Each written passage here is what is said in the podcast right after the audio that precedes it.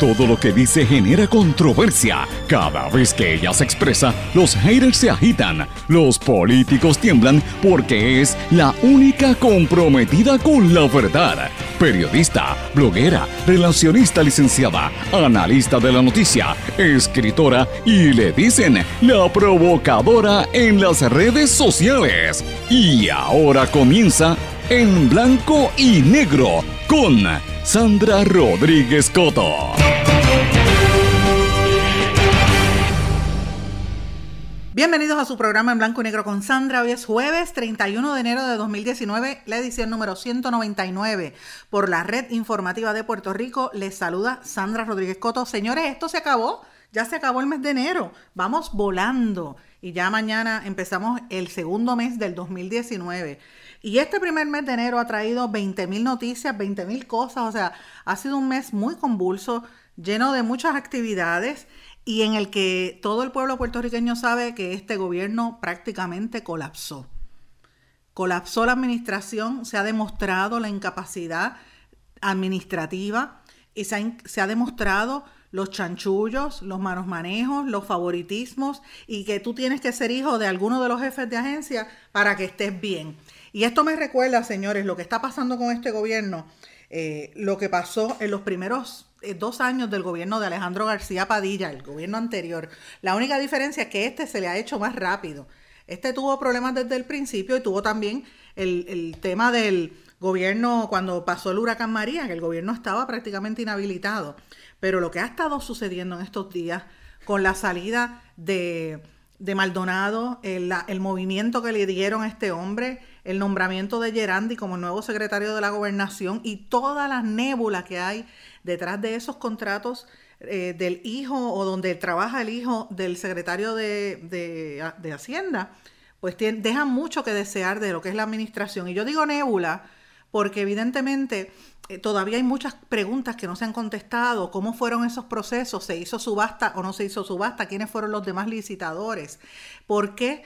De buenas a primeras esta compañía ha recibido tantos contratos cuando había tenido una serie de imputaciones grandes? ¿Fue porque es hijo del todopoderoso eh, ex secretario de la gobernación? ¿Se fue por eso? ¿O es porque es parte del esquema del gobierno donde prácticamente los contratos se están dando de esa manera sin mirar y, prácticamente sin ir a subastas o las, o las subastas son amañadas como está ocurriendo ahora mismo en el centro médico? Esas son preguntas que yo estoy exponiendo, señores, y la situación en el gobierno está muy mala. Y obviamente, pues tengo que decirles que empezamos el mes con mucha información.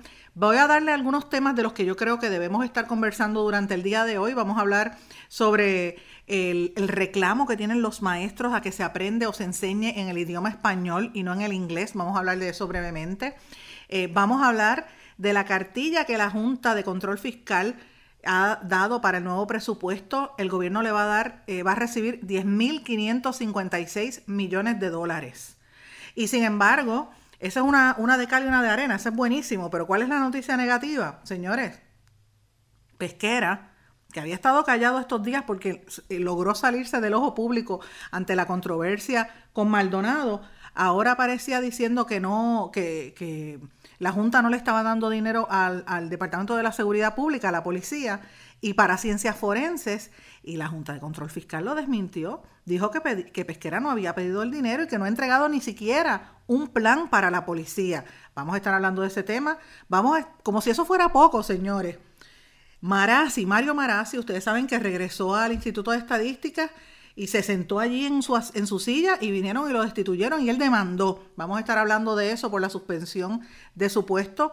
Consiguen 5.2 millones a última hora para ciencias forenses. Los dentistas volvieron a la carga y siguen con la carga para conseguir un nuevo tarifario. Llevan más de 25 años con las mismas tarifas, ganando lo mismo, mientras los planes médicos cobran más por el servicio, particularmente del plan de salud del gobierno.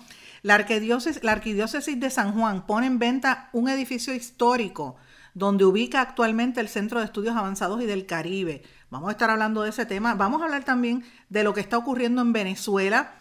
Eh, una crisis que hay, la ONU está observando la manera en que la República Dominicana está supervisando y está tratando a los inmigrantes haitianos. Y vamos a hablar de eso y otros temas de lo que está aconteciendo en el resto del mundo.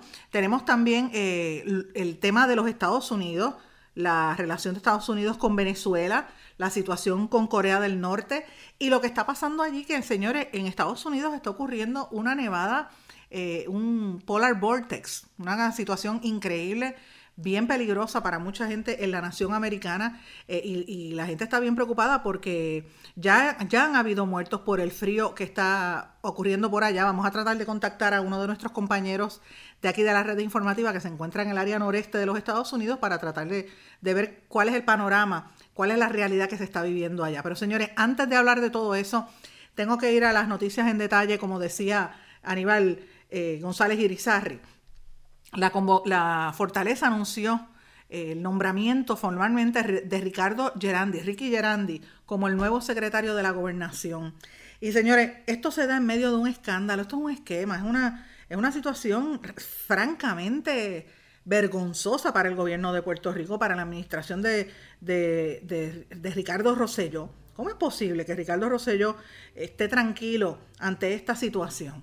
Él nombró, eh, anunció el nombramiento de Gerandi para, para la gobernación y entonces volvió a bajar, le dio un demotion. Para mí en cualquier día eso es bajarlo, una, una bajarlo de puesto a Raúl eh, Maldonado, porque aunque el secretario de Hacienda va por el sedazo de la legislatura, no es menos cierto que el secretario de la gobernación es el más cercano al gobernador, es un puesto más alto, es un puesto de administración, administrativo, pero también político. Evidentemente esta controversia no podía estar cerca de la figura del gobernador, tenían que sacarlo, pero yo pensé que lo iban a sacar no a darle un demotion. ¿Por qué Raúl Maldonado se queda? Esa es la pregunta, porque lo dejaron en Hacienda, pero va a ser como el, super, el supersecretario, va a estar en el puesto de Hacienda, va a tener la oficina de gerencia y presupuesto, o sea, controlando cuánto dinero le, le asignan a cada lugar y va a ser el principal oficial financiero del país. Así que, en otras palabras, él va a poner, él tiene el poder para manejar cualquier entrada o salida de dinero público. O sea, es un nombramiento sumamente criticado y lo sigue siendo luego de que se conociera que su hijo, Raúl Maldonado Nieves, tiene 26 contratos con distintas agencias. Señores, escuchen esto bien. Yo sé que esta controversia ha salido, pero, o sea, la persona que va a estar a cargo de manejar todo el dinero que entra y que salga, su hijo tiene 26 contratos con agencias del gobierno. ¿Usted me va a decir que eso está bien? A tomates no huelen, como dice el, comercial. Eso huele mal. Y lo que mal empieza, mal termina, señores. Si tuviese, eh, y, yo sé que hay algunos que están eh, defendiendo lo indefendible y dicen, mira, eso no es nada ilegal, él tuvo una dispensa, dispensa tiene cualquiera. Ahora sé yo, esto es una barbaridad. Eh, que la persona tan cercana del gobernador tenga tanto, tanto poder y que su hijo tenga tanto acceso. Yo quisiera saber quiénes son las empresas que han, que han competido con esas que ganaron los 26 contratos donde está el hijo de, de Maldonado. ¿Por qué no salen? ¿Es que tienen miedo o es que no hubo ninguna subasta? Esas son preguntas bastante serias que tenemos que hacernos al respecto. Eh, y Gerandi, señores, bendito, Gerandi que había sido político, que había sido candidato, lo, tratan de defender. Yo estaba escuchando el otro día, o recientemente, a la hija de, Charlie Rodríguez, hablando, de, tratando de defender a Gerandi. Y yo decía, pero ¿cómo es posible que ella trate de defender lo indefendible cuando es, todo el mundo sabe que ciertamente es una persona que no estaba, eh, no, no, tenía la experiencia para poder llevar a cabo este trabajo? Ojalá que le vaya bien, porque francamente les tengo que decir algo. El fracaso que está teniendo en este momento la administración del gobierno, que se ha acelerado dramáticamente desde que se fue Ramón Rosario, ah, nos está afectando a todos. No, yo no quiero que el gobierno esté mal, todo lo contrario, yo sinceramente quiero que el gobernador sea exitoso, porque en la medida en que el gobernador sea exitoso, todos lo vamos a hacer. Y Puerto Rico necesita ahora mismo un, un boost de confianza. Fíjense que por lo menos habíamos tenido unas semanas de tranquilidad durante Hamilton y eso pues ayudó un poquito para que la gente se, se desconectara de la realidad y para el gobernador fue muy positivo porque eran noticias buenas de, Puerto Rico, pero entonces de momento sale lo de pesquera en medio de ese lío, como quiera, eh, lo neutralizaba un poco el tema de Hamilton, pero ahora no está Hamilton y ahora lo que tienen es la joyita que tienen allí, como dicen que es joyita, y lo que hay es un, realmente es un revolú, por no decir la palabra del campo que todos sabemos cuál es. Y Por otro lado, tienes a, Pesquera, que es otro supersecretario, echándole la culpa a la Junta de Control Fiscal por una semana y entonces hoy la Junta le dice, mira, no, tú no has sometido los papeles a tiempo. Así que ciertamente es una vergüenza, da vergüenza ajena. Yo he estado recibiendo llamadas desde el día de ayer, desde que salió el programa, terminamos la, la emisión del programa, hasta altas horas de la noche que tuve que apagar el teléfono de algunos líderes del Partido Nuevo Progresista que yo me voy a reservar sus nombres, pero si me vuelven a llamar tarde en la noche, los voy a tirar al medio, lo siento, porque no estoy para estar cogiendo llamadas telefónicas de nadie después de cierta hora que uno está descansando. Pero me llamaban porque estaban ciertamente bien preocupados, bien molestos y algunos hasta ofendidos por lo que está pasando. De hecho, hay una, una legisladora, hay una persona de, de alto perfil público que me, me lo describió de esta manera y me dice, compra mucho popcorn porque todavía faltan muchas, muchas cosas por venir. Y dice, yo tengo 68 años y quisiera paz. He pensado irme de Puerto Rico pero ver tanta barbaridad pasando y no poder ayudar porque hay dos o tres que bloquean a la gente honesta. Dice esta señora que me, que me contactó, yo me voy a reservar su nombre, pero créame que es alguien muy cercano al gobierno de un renombre muy alto eh, y de una experiencia indiscutible. Así que incluso al interior del PNP la gente está bien descontenta con toda esta situación y la forma en que el gobernador lo ha, dirigido. En todo este proceso ha, ha habido varios silencios que también son bien elocuentes. Uno de los silencios para mí fundamentales de todo este caso, la crisis y, los contratitos, uno fue el del presidente del Senado, Tomás Rivera Chats, que ha dicho que va a estar evaluando esto y que van a ir a un caucus. Vamos a esperar a ver qué sale de ese caucus. Rivera Chats es muy listo y sabe cómo va a reaccionar. Y el otro, la comisionada residente Jennifer González, ¿alguien ha escuchado lo que ella dice? Está calladita, no dice nada de esto, está dejando que se tiren lo mismo y se tiren a matar. Y señores, ya esto se acabó. Ya esto se acabó porque ya estamos a, vuelta, a la vuelta de la esquina, ya estamos a medio término. Este es el último año para tratar de echar el resto del gobierno, lo, lo que decía el gobernador, de ejecutar, porque ya empiezan las primarias y olvídate, el último año es año de elecciones y la gente ya está loca por cambiar de gobierno, porque esa es la, percepción, o que se enderece el rumbo del actual gobierno para que el, el, PNP se mantenga en el poder, que es lo que quieren algunos, ¿verdad?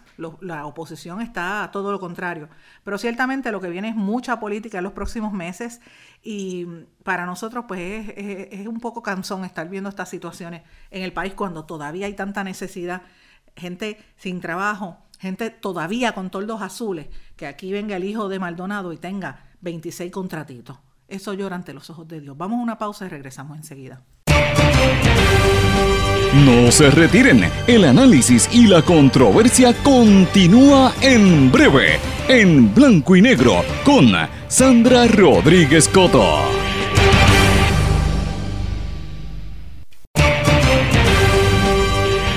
Y ya regresamos con el programa de la verdad, en blanco y negro, con Sandra Rodríguez Coto.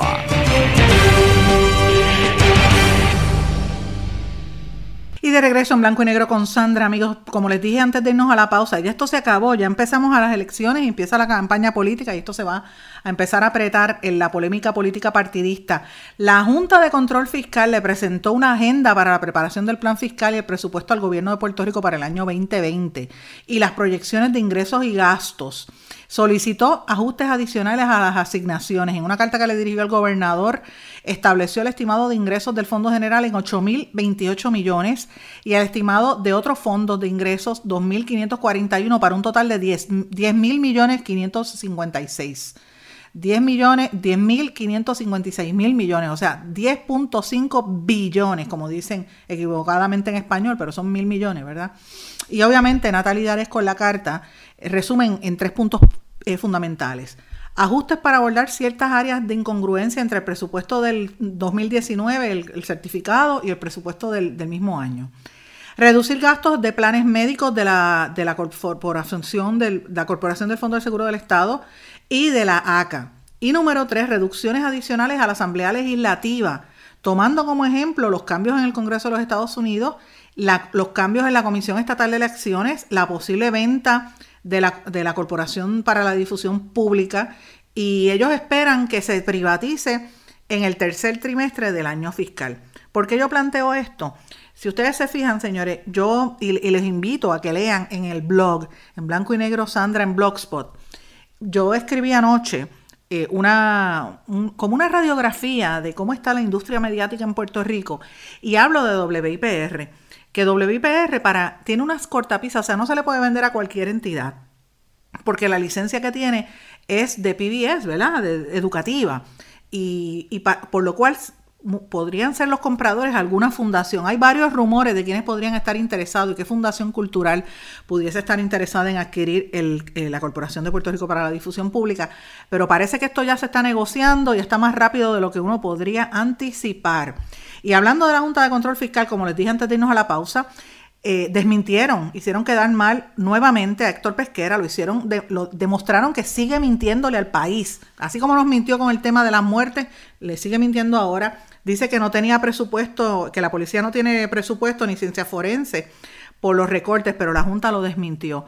La Junta, la Junta y la directora ejecutiva está diciendo que Pesquera nunca ha entregado un plan implementando los recortes que solicitó la Junta por ley y que por lo tanto pues no le pueden dar asignación si no ha presentado el plan. O sea, en otras palabras, tú quieres dinero, ponte a trabajar.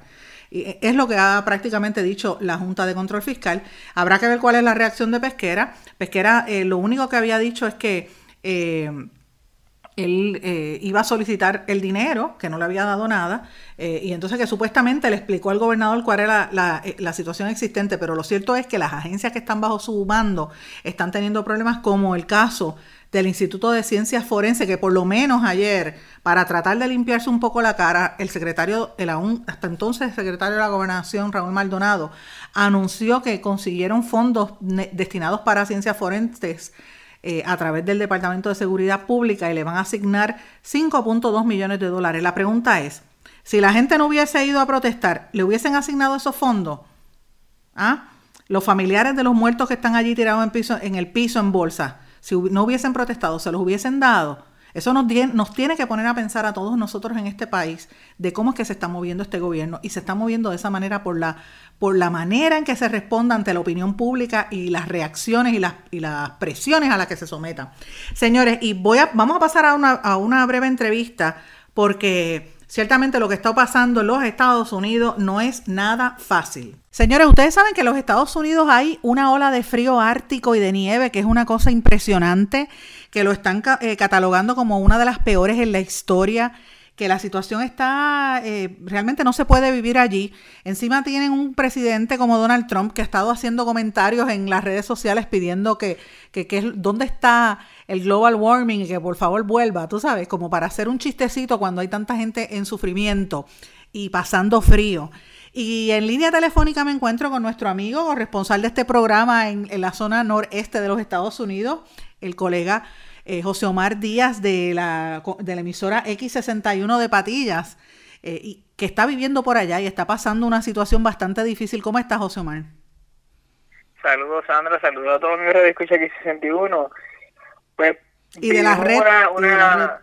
y, de la red informativa que, que no se puede quedar. Eh, estamos eh, en plena entrevista, pero también estamos viendo todo lo que está pasando y pues uno se queda como que el shock de, de escuchar las cosas que ve eh, es una primera experiencia para uno. Que este en, este ambiente sí eh, el año la, la, navidad pasada lo vimos acá pero no fue por no, no, no, no fue por un largo tiempo. En este momento pues eh, ustedes conocen lo que lo, la, que estoy pasando pues estoy acá. Eh, esta tormenta invernal o este frío ártico en muchos de los lugares no se acaba hace 70 años 90 años desde 1934 Así que este es bien extraño para todos, para muchos de los, de los norteamericanos y de, de, casi todos los ciudadanos que están acá. Y estas turbonadas de nieve, como le llaman, han provocado la paralización de autopistas en Connecticut, Nueva York, personas refugiadas, cerca de 200.000 personas con advertencias de que estén vigilantes a que se pueda ir la luz, a que el servicio de energía eléctrica a que las temperaturas a eso de la madrugada de hoy estaría en los bajos ceros entre 15 y 30 grados. Bueno, imagínate. Dependiendo del estado. Están diciendo que en algunos sitios como en el Midwest está en menos 60. O sea, que, está más frío que Alaska, está más frío que el Polo Norte, está más frío que, el Monte Everest. Esto es una cosa bien peligrosa y, te demuestra lo loco que está el planeta. Hace unos días atrás vino un tornado de la nada en La Habana y destruyó, yo, eh, yo hemos visto todos los visuales eh, de, lo de la destrucción algo que no se anticipaba en esta época del año y mira lo que está pasando en los Estados Unidos. Donde tú vives, en, en donde estás ahora mismo en, Boston, ¿verdad? En Massachusetts. Eh, ¿Cómo está la temperatura ahí? La temperatura ahora mismo está eh, eh, cayendo a los negativos 3 grados. Dios mío. Eh, discúlpame, pero continúan llegando las alertas de extendiendo el tiempo de este tipo de tormenta. Y tengo que decirte que los vientos de, de, este tipo de tormenta o de lo que llaman turbonada eh, sobrepasan los 50, las 50 millas, 60 millas por hora. Que, el, que está en el trópico siente que son vientos de tormenta, porque pues sabemos lo que es. Y de momento estábamos en una temperatura de más o menos unos 21 grados, entre sensación de 15 grados. De momento ha ido negativo y tú te dices cómo. Y en cuestión de minutos, los carros se cubrieron de nieve, la gente estaba parando en las calles, deteniendo, eh, ya no se veía, eh, recuerdamos los carros y comienzan las alertas de que vamos a estar en las autopistas de detenerse, eh, autopistas pueden cerrar en cualquier momento y la gente está tomando viajes alternas lo que ha sido ha sido bastante rápido y extraño. Anoche, ayer yo, yo en mis redes publicaba que el clima aquí era más, vivo, más que en Puerto Rico. Y literalmente sí. Que es más fuerte que, el, el ruido, tú dices el, el, el, clima aquí es más bipolar que en Puerto Rico. Ah, bipolar definitivamente, porque allá los fríos son Perú. Mira, yo no, mira, yo, y esto es un paréntesis, y, y, lamento que te esté tomando el tiempo para esto, pero para los amigos Radio Escucha, yo siempre, yo siempre le comparto cosas personales de vez en cuando, algunas cositas. Yo viví en Estados Unidos y tuve la oportunidad de trabajar allí, trabajé en Nueva York, trabajé en Miami como periodista, en ambos, en, yo trabajé en, en, siendo una niña, 17 años prácticamente, en, Noticiero Univisión y en Telemundo en el Canal 47. Y una de las razones por las cuales yo no me quedé en Estados Unidos fue por el frío porque no puedo bregar con el frío, es una cosa bárbara. Y cuando se metían esas nevadas, la primera vez, los primeros días, ay, qué linda la nieve, y después era, uno las detesta. Así es que lamento mucho por lo que estás pasando, y ese frío pelú es terrible. No te voy a decir en cuánto está la temperatura aquí ahora mismo, porque vas a querer venir corriendo. Protéjanse ustedes, tú y tu familia.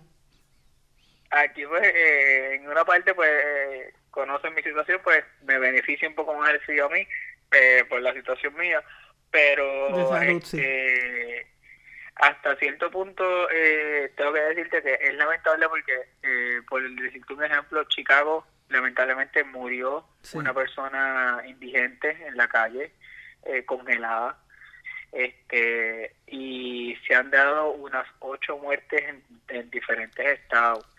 Eh, recientemente ahora, mientras estamos dialogando, la policía está pasando por las calles verificando a ver que no haya nadie y el que esté quizás corriendo y lo tomó de sorpresa, no vio las alertas, las están recogiendo para llevarlo a los hogares o, el destino que ellos tengan. Pero es que imagínate, y entonces esto lo que plantea es la gente, tanta gente que son de ambulantes, los homeless, y también la gente que vive en los campers, tú sabes, las que viven en la en estos este camiones, que ahí está prácticamente, eh, no sé si tú has visto, que hay parques de campers. Y eso es estar prácticamente al aire libre. Eh, habrá que ver qué va a pasar con toda esa gente. Omar, José Omar, protégete de ese frío, tápate el cuello, que eso es lo más importante, las manos y la cabeza. Eh, siempre me decían eso y es lo más lo que te tienes que proteger, ¿verdad? Soné como una mamá. Así que un abrazo a todos. Un abrazo, muchísimas gracias. Este era el amigo José Omar Díaz de X61. Ya es prácticamente el corresponsal de este programa por allá en el noreste de los Estados Unidos. Vamos a una pausa y regresamos enseguida. No se retiren, el análisis y la controversia continúa en breve, en blanco y negro, con Sandra Rodríguez Coto.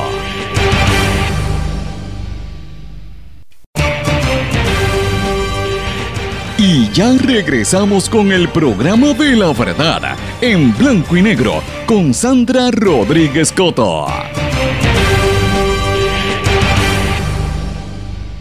De regreso en blanco y negro con Sandra, amigos, como les estaba diciendo, los martes y los miércoles suelen ser días de mucha actividad en los ciclos de noticias en los medios de comunicación, pero eh, evidentemente esta semana completa ha sido bien fuerte. Hoy jueves las cosas siguen igual, pero de verdad que uno a veces dice, está, este gobierno está colapsando en el principio del año y hay mucho cambio. Una de, los, de las noticias importantes del día de ayer y de hoy fue la destitución del director del Instituto de Estadísticas de Puerto Rico, el doctor Mario Marazzi. Y él, por su parte, riposta con una demanda en contra de los miembros de la entidad. Y uno dirá, bueno, ¿por qué él está demandando? Porque este señor se quiere amarrar al puesto? Pues varias razones. Si uno lo mira desde su punto de vista, pues uno lo ve que es una persona que fue nombrado por 10 años y que la junta de directores que lo destituyó, que es por motivos políticos, eh, claramente, eh, no tiene, no, no, fue constituida en ley, está incluso incumpliendo con la, el mismo reglamento, porque algunos no, no tienen ni las credenciales como economistas. Eh, y esto es bien peligroso al momento de uno proyectar el desarrollo económico del país. Al gobierno le conviene y desde un principio quería sacarlo porque quieren tener el control del Instituto de Estadísticas para venderla, para vender ese servicio a entidades privadas. Eso ha sido claro, es parte de la, de la agenda del gobierno. De hecho, en Estados Unidos, cuando estuve yo por, Nueva York, que ese era uno de, de los temas que estaba en discusión en las cumbres estas de la diáspora, porque hace falta estadísticas confiables sobre Puerto Rico y el gobierno pues en, realmente tiene el deseo de, venderlas y ahí el, el, el, cliente sería el gobierno, no el pueblo de Puerto Rico. Y ese, ahí hay una diferencia porque uno como ciudadano quiere tener y tiene derecho a conseguir la información. Ahora, si el que determina es el gobierno a través de una entidad privada, pues esa entidad privada podría moderar o cambiar o alterar las estadísticas y no sería tan real como si fuese una entidad gubernamental y eso es lo que se presupone en esta polémica entre gobierno y Marasi. Así que el día de ayer fue un día bien caliente. Marasi, ustedes saben que lo han suspendido inicialmente y toda esta polémica eh, eh, se incrementó por una querella que hay en su contra, básicamente por por ley 54 por su pareja, aunque él ya está en otra relación eh, amorosa, ¿verdad? y, tiene otros otros asuntos allí, pero eh, evidentemente pues él radicó esa, demanda y esta semana él regresó y se, se, reincorporó a sus labores y yo sabía que no se iban a quedar dados en el gobierno. Así que él, le radican, le, lo mandan a salir y él radica una demanda. Eh, dice que es en su carácter personal y pagado con sus propios recursos y está demandando a todas las personas por pretender tomar, tomar acciones laborales en su contra sin seguir el debido proceso de ley y sin estar debidamente constituidos. Eh, y él dice que eh, ese grupo está actuando en su contra, además, como represalia por hacer valer la ley del Instituto de Estadística que requiere que la Junta esté constituida por un solo funcionario de gobierno y con seis personas de reconocida competencia en economía, estadísticas y planificación. Y la Junta no está constituida de esa manera. De hecho, eh, la Junta, quienes están eh, impulsando la salida de él, incluyen al licenciado Alex López Echegaray, que el licenciado Alex López siempre ha estado vinculado al Partido Nuevo Progresista, es un rockero, él tiene su banda también, si no me equivoco, eh, y obviamente se había designado en ese puesto. Él era vicepresidente de la Corporación para la Difusión Pública también en el mismo periodo y en, la, en la Junta de Directores del Conservatorio de Música de Puerto Rico. También están otros miembros como la BOI eh, y otros miembros del gobierno, el contador Harry Santiago, el economista eh, Nicolás Muñoz y otra serie de personas que realmente no tienen que ver con, el tema económico, eh, con excepción de este economista. Así que eso es parte de, de la alegación de Marazzi, que dice que es un proceso para tomar de rehén al Instituto de Estadísticas para poder empezar a manipular las cifras que están saliendo que al gobierno no le convienen. Eh, y eso es pues un elemento ahí. Yo tengo que decir dos cosas sobre este caso. Este caso a mí me recuerda a el caso de la senadora eh, Roxana López, ahora aspirante o precandidata a la alcaldía de San Juan por el Partido Popular. Roxana López había sido nombrada como procuradora de las personas de, de edad avanzada eh, por un término de 10 años y cuando entró el gobierno de Fortuño empezó a hacerle presiones hasta que quería cambiarla, sacarla, y ella demandó y ella ganó. Eh, y esa polémica pública fue lo que la catapultó, la ayudó a, proyectarse para el puesto en el Capitolio como legisladora. También me recuerda el caso de Héctor, el fenecido presidente del Partido Popular Héctor Ferrer, quien también fue señalado por un caso de violencia doméstica que a todas luces fue una fabricación de la actual secretaria de Justicia, Wanda Vázquez. Eh, no podemos olvidar la historia. Eh, y a él se le imputaba incluso, se le intentó eh, remover a un menor, a su nene más pequeño. y el tiempo pues le dio la razón, él pudo reivindicar su imagen, se convirtió en analista político y luego por poco iba a ir nuevamente a la elección como potencial aspirante hasta que pues obviamente tuvo su deceso, pero son dos casos bien parecidos y yo creo que cuando son casos de, este, de esta índole hay que tener cuidado porque si es un caso de violencia doméstica como esto aparenta o, como esto es, eh, uno tendría que ver si es real o es por motivaciones empujadas por la política. Y créanme, señores, ese tipo de situaciones se da. Eh, ese, eh, de personas que quieren por hacerle daño a, a una expareja, le fabrican un caso o le radican una ley 54 o le quitan los nenes, porque esas cosas pasan, señores. Y no es que yo le estoy tirando la, toalla a este señor Marazzi, a quien no conozco. Yo no, he hablado con Marazzi. Sí me ha hecho un sinnúmero de acercamientos porque él quiere venir a este espacio y yo he rehusado darle el espacio eh, porque me parece que no voy a prestarme para hacerle relaciones públicas. Yo lo que voy a expresar en este espacio es lo que yo realmente sienta y piense de él. Yo creo que hay que proteger el Instituto de Estadísticas. Yo creo que no debe tener el control del gobierno.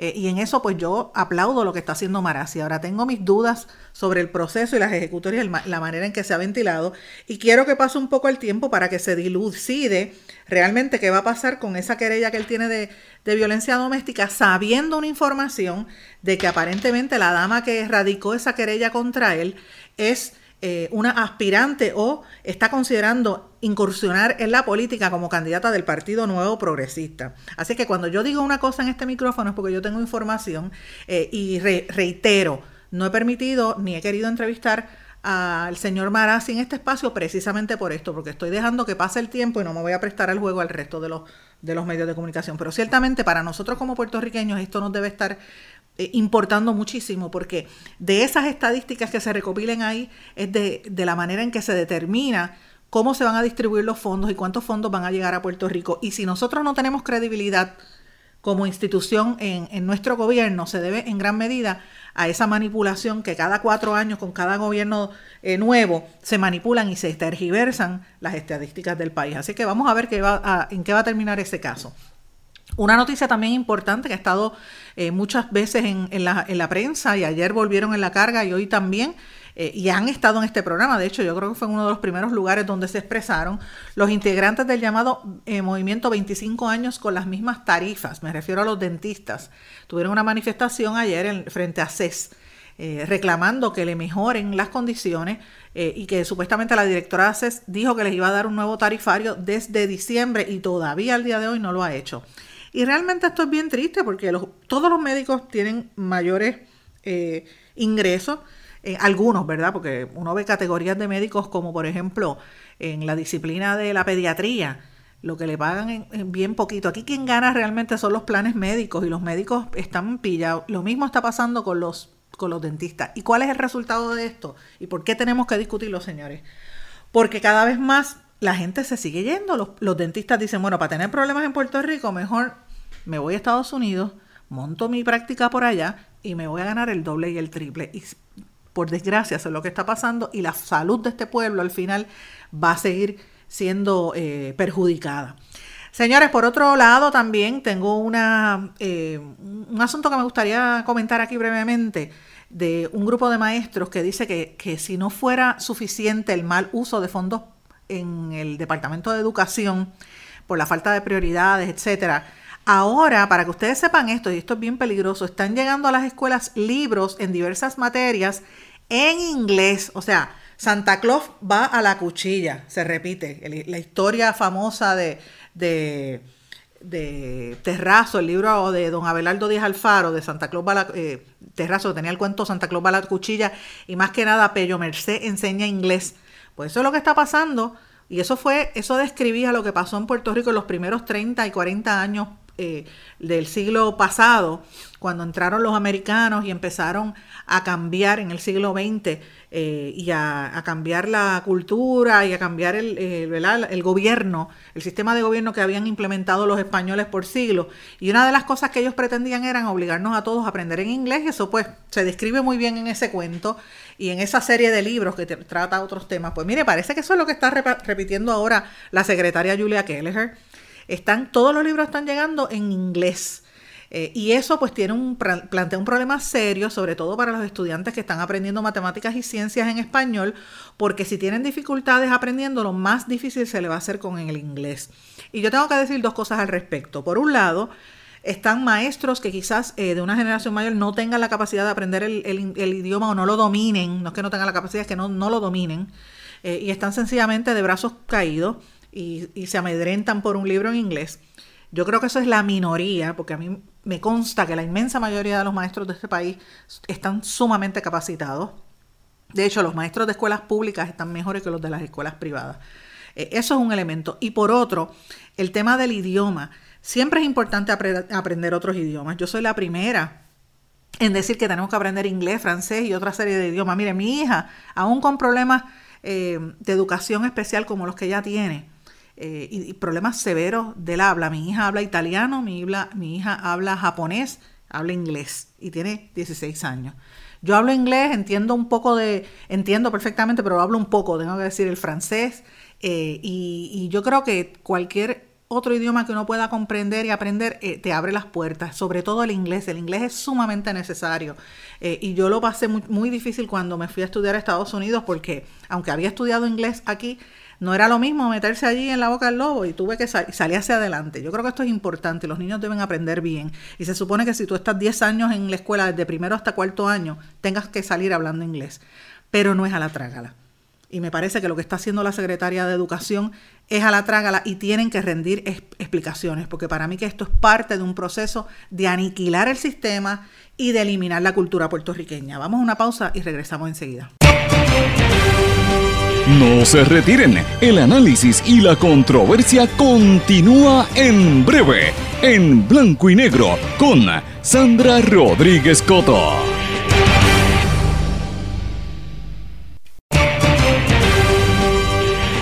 Y ya regresamos con el programa de la verdad, en blanco y negro, con Sandra Rodríguez Coto. Amigos, en esta parte final de Blanco y Negro con Sandra vamos a hablar de algunas noticias del resto del mundo, pero quiero antes de todo mencionar algo que está pasando en Puerto Rico, en San Juan. La Arquidiócesis de San Juan puso en venta el edificio donde ubica el Centro de Estudios Avanzados y del Caribe. Y ellos lo están tratando de hacer para poder pagar las demandas y para poder, de los acreedores, y poder pagarle el plan de retiro de los maestros, principalmente los empleados católicos. Eh, que deben más de 16.1 millones de dólares, para que ustedes vean que las iglesias están bastante quebradas, aunque tienen eh, propiedades. Pero es bien triste el saber cuando una institución que históricamente ha tenido esas propiedades, como es la Iglesia Católica, las tiene que vender. Y más que nada, a mí me da pena porque el Centro de Estudios Avanzados y del Caribe es una institución académica fundada por don Ricardo Alegría, que fomenta la historia, la cultura de Puerto Rico, que ha hecho unos trabajos extraordinarios. Y a mí me había llamado poderosamente la atención que a principios de esta semana mi amigo Miguel Rodríguez, que es el rector de esa universidad, a una persona a quien yo distingo eh, y aprecio grandemente, hermano de Mercedes Rodríguez, la, psicóloga, eh, Miguel renunció a su cargo después de 15 años como rector de esta universidad lo presentó a la Junta de Síndicos porque había habido un cambio en la Junta de Síndicos. Eh, y se supone que esta universidad empiece un proceso de acreditación por la Middle State Commission ahora en el mes de abril. Y todo esto se da en un momento en que, eh, pues obviamente la Iglesia Católica, que es la dueña del edificio, y que van a esta transacción ellos necesitan dinero y por eso esta transacción tienen que hacerla y tiene que pasar por el paso por el proceso del tribunal de quiebras eh, que está vinculando eh, ¿verdad? ventilándose los, los, haberes de la iglesia católica pues es triste porque ¿qué pasa con los estudiantes que están ahí eh, matriculados? ¿Qué pasa con los acuerdos que hay ya en el proceso? Pues a mí me parece que esto podría incluso hasta terminar en algún otro situación legal, posiblemente una demanda, porque si la Iglesia Católica le dice que se tienen que ir, pues entonces ahí va a haber eh, mucho, mucha controversia. Me da pena por el edificio histórico que incluye no solamente eh, donde está eh, la, la, universidad, sino también, obviamente, otras instituciones como era la casa que antes tenía el arzobispo allí en San Juan, que queda en la esquina de la calle de San Sebastián, en la misma esquina que ahí era donde siempre, ahí era donde vivía el cardenal Aponte Martínez por muchos años, yo recuerdo haber ido allí cuando era reportera, eh, y ese es otro de los edificios que van a vender también. Y ustedes saben que ellos le tienen que pagar a la Iglesia Católica a los 184 maestros, empleados y ex empleados de la Academia Perpetuo Socorro, de la Academia San José, de la Academia San Ignacio de Loyola y otros que fueron, participa que, que fueron... Eh, víctimas de la, del anuncio de que les iban a, cortar sus pensiones de la arquidiócesis de San Juan. Irónicamente, en estos colegios que son de los más caros, donde va mucha gente de, de mucho poder adquisitivo, los maestros lo que le pagaban históricamente era una porquería. Porque quiero puntualizar esto, los maestros de los colegios católicos ganan menos que, el sueldo de los maestros en las escuelas públicas de Puerto Rico, aunque usted no, lo crea, pero es la realidad. Bueno, y el Departamento de Recursos Naturales, finalmente, después de la controversia, anunció que cancela el contrato para el traslado exclusivo del elefante mundi, la elefanta mundi, debo decir, al santuario Elephant Aid International en Georgia. Esto también tiene que ver porque se había planteado que ese ese santuario donde lo iban a llevar no tenía las condiciones adecuadas para el elefante, para la elefanta. Así que vamos a ver, y ellos están ahora hablando de la posibilidad de, de restablecer el zoológico de Mayagüez. Vamos a ver qué va a pasar allí. Y amigos, tengo que pasar a Estados Unidos. La Fed, la Reserva Federal, señaló una pausa en la subida de los tipos de interés en los Estados Unidos. Esto va a ser un freno eh, y es importante eh, que no ha habido cambios entre 2.2 y 2.5%. Esto a la luz de los eh, acontecimientos financieros y económicos globales y esto pues es positivo porque no siguen subiendo los intereses. Por otro lado está esa ola de frío que tiene todo el mundo allí con un frío pelú en casi todos los Estados Unidos. Es un frío extremo. y obviamente dice que las temperaturas en áreas de los Estados Unidos están más frías que en el Polo Sur, que en Alaska, que incluso en el, en el Monte Everest y otros sitios allí, 37 grados bajo cero, imagínate en Minnesota, el frío es terrible. Todo esto tiene que ver con el tema del, del calentamiento global. En Nueva York, la Fiscalía pidió al jurado en el caso del Chapo eh, Guzmán que no lo deje escapar y que lo declare culpable. Es importante que lo, que lo declaren culpable. Eso fue parte de la argumentación final de la fiscal Andrea Goldberg, culminando su presentación, su argumentación que duró 6 horas y 40 minutos en el Tribunal Federal del Distrito de Nueva York. Entre las abogadas del El Chapo resulta ser que hay una que es puertorriqueña, eso salió publicado en estos días en el periódico El Nuevo Día. Me parece interesante que estamos en todas partes. Y el presidente de los Estados Unidos, Donald Trump, insistió sobre Corea del Norte que hay una opción decente de la desnuclearización. Eh, básicamente, él está diciendo que ha habido una serie de eh, progresos importantes para que los coreanos eliminen los armamentos nucleares. Así que él se autoproclama haber eh, triunfado en ese respecto, en esas negociaciones con Corea del Norte.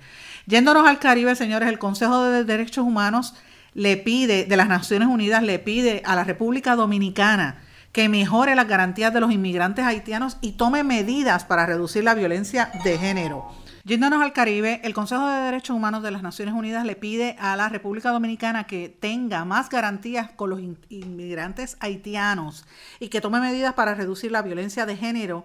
Eh, esto es en la revisión a la que el gobierno dominicano fue sometido en la reunión de este organismo en Ginebra.